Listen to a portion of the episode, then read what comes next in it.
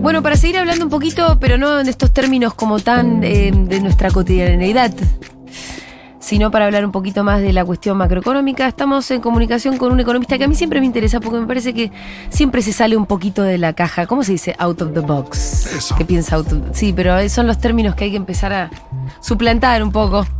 Em, Pensamiento lateral, no, no el pensamiento idea. lateral, pues no sé, le vamos a preguntar a él cómo se define.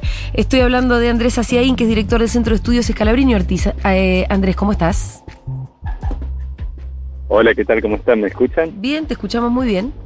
Eh, Andrés, ¿te consideras una persona que piense out of the box? ¿Y cómo harías la traducción? Perdón, decímelo de nuevo porque tenía muy mala señal. Eh, no importa, si, te- si, si te pensás que sos una persona que piensa out of the box, Afuera de la caja. sí. Eh, no, no, lo que pasa es que sé yo, la caja. ¿Quién define dónde está la caja? no? La caja está chiquita, ¿no? Sí, que se dicen normales y piensan adentro de la caja, después la chocan cada dos por tres. Sí, sí, la caja está chiquita además. Más en economía, creo que ahí el consenso eh, realmente en Argentina ha llevado frecuentemente al fracaso. Da la sensación de que hay muy poca creatividad, me parece, porque está pasando con, con la inflación que estamos viendo estos números estrafalarios, pero que no le estamos viendo mucha salida, como los funcionarios que trataron de hacer algo ya están medio con los brazos caídos. eh, cuando piensa, se piensa en el contexto, no queda otra que avisar que va a haber una inflación todavía más alta. ¿Vos qué, qué pensás que habría que hacer? Mira, nosotros hace tiempo que venimos analizando que en Argentina la inflación tiene un fuerte componente inercial, Sí. este que es eh, que como convivimos hace ya años con inflación alta, eh, las expectativas, los contratos, muchas cuestiones ya están indexadas de hechos o de derecho. Claro. Eh, tenemos un ejemplo concreto, vos vas a pagar el alquiler este año con el aumento que tuvieron los precios el año pasado. Sí, Entonces la inflación del año pasado ya está en los alquileres de este año. claro, claro, claro. Lo mismo en la tasa de un crédito. Sacas un crédito del 70%, si no hubiera inflación no lo puedes pagar nunca. Las expectativas, cuando ahora los sindicatos piden un 40-45%, piensan que van a perder Sí, y que van a tener que después pedir más. Entonces, esas situaciones hacen que la inflación del pasado se proyecte hacia adelante. Eso es lo que llamamos inercia inflacionaria los economistas. Y ese tipo de inflación, para sacarla no alcanzan las políticas ni ortodoxas, o sea, ni que emitan menos, que menos déficit, como pide el FMI, ni parar el dólar, que lo que genera es un retraso del dólar con algún efecto momentáneo, pero después cuando el dólar se actualiza, la inflación Sí. se acelera, eh, ni las políticas de control de precios que pueden lograr momentáneamente que un sector aumente menos, pero no frenar esa inercia inflacionaria. Ahí hay que atacar directamente la inercia, son ¿Cómo se ataca la inercia? Porque da la, da la sensación de que la inercia es como muy cultural. Sí, mira, por eso hay una variedad de políticas que, no sé, ha habido desde programas como fue en su momento el Plan Austral o lo que fue con Helvar el Acuerdo Social. Eh, nosotros del Centro de Estudio Calabrini Ortiz habíamos propuesto algo más moderado, intermedio, que era la idea de hacer un congelamiento total de tres meses de precio, dólar, tarifas, de todo, y negociar una paritaria indexada a ese periodo de congelamiento, o sea, una paritaria en salario real Sí.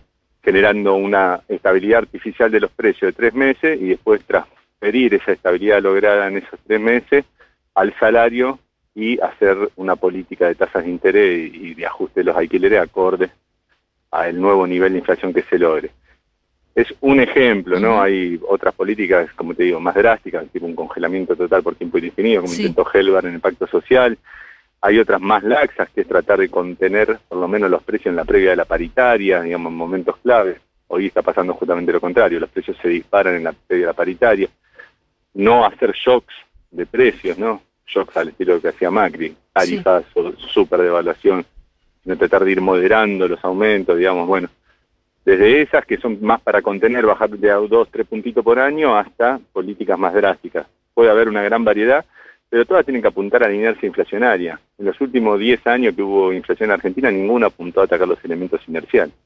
Y Claro. para mí eso es la explicación del fracaso de las políticas que se han implementado hasta el momento, Ujú. tanto ortodoxas como heterodoxas. Porque no van a la inercia, que es para vos una de las causas principales. Sí, sí.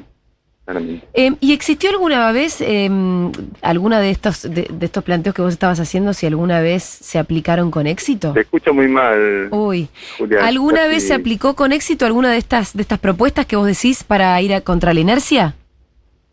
Eh, sí, hay distintos planes, digamos, que han durado esta cantidad de tiempo, ¿no? Pero sí, se han atacado. El caso más claro fue, pero también que venían escuchar Mm. una economía con precio dolarizado, cuando se paró la hiper con la convertibilidad, ¿no? Pero, Claro. eh, por ejemplo, el plan en su momento fue uso sin dólares para No, te estamos escuchando mal, Andrés. La verdad que ¿Se escucha mal? sí, te, se, se está cortando. Podrás volver a retomar la idea y si no, bueno, te despedimos. Bueno, no sé si ahí me escuchan mejor. Ahí, ahí parece que se acomodó. Bueno, por suerte. Mira, ha habido planes distintos con éxitos parciales, digamos, temporales, ¿no? Eh, desde los que mencionamos, el pacto social en su momento de Helvar, que tuvo un contexto internacional poco favorable, era muy rígido para el contexto internacional y después, bueno, murió Perón, duró un año y medio, dos. El plan austral tuvo su éxito también, momentáneo al, al comienzo de la implementación, hasta que, bueno, se quedó sin dólares en un contexto externo muy difícil y no pudo sostener el valor del dólar. Eh, después no incluiría la convertibilidad, porque la convertibilidad fue un plan que se aplicó después de una hiper. Y en una hiper los precios se dolarizan. Entonces, bueno, el plan este al estabilizar el dólar básicamente frenaba los aumentos de precios. No lo pondría como un programa contra la inercia. Digamos, es muy difícil de combatir la inercia.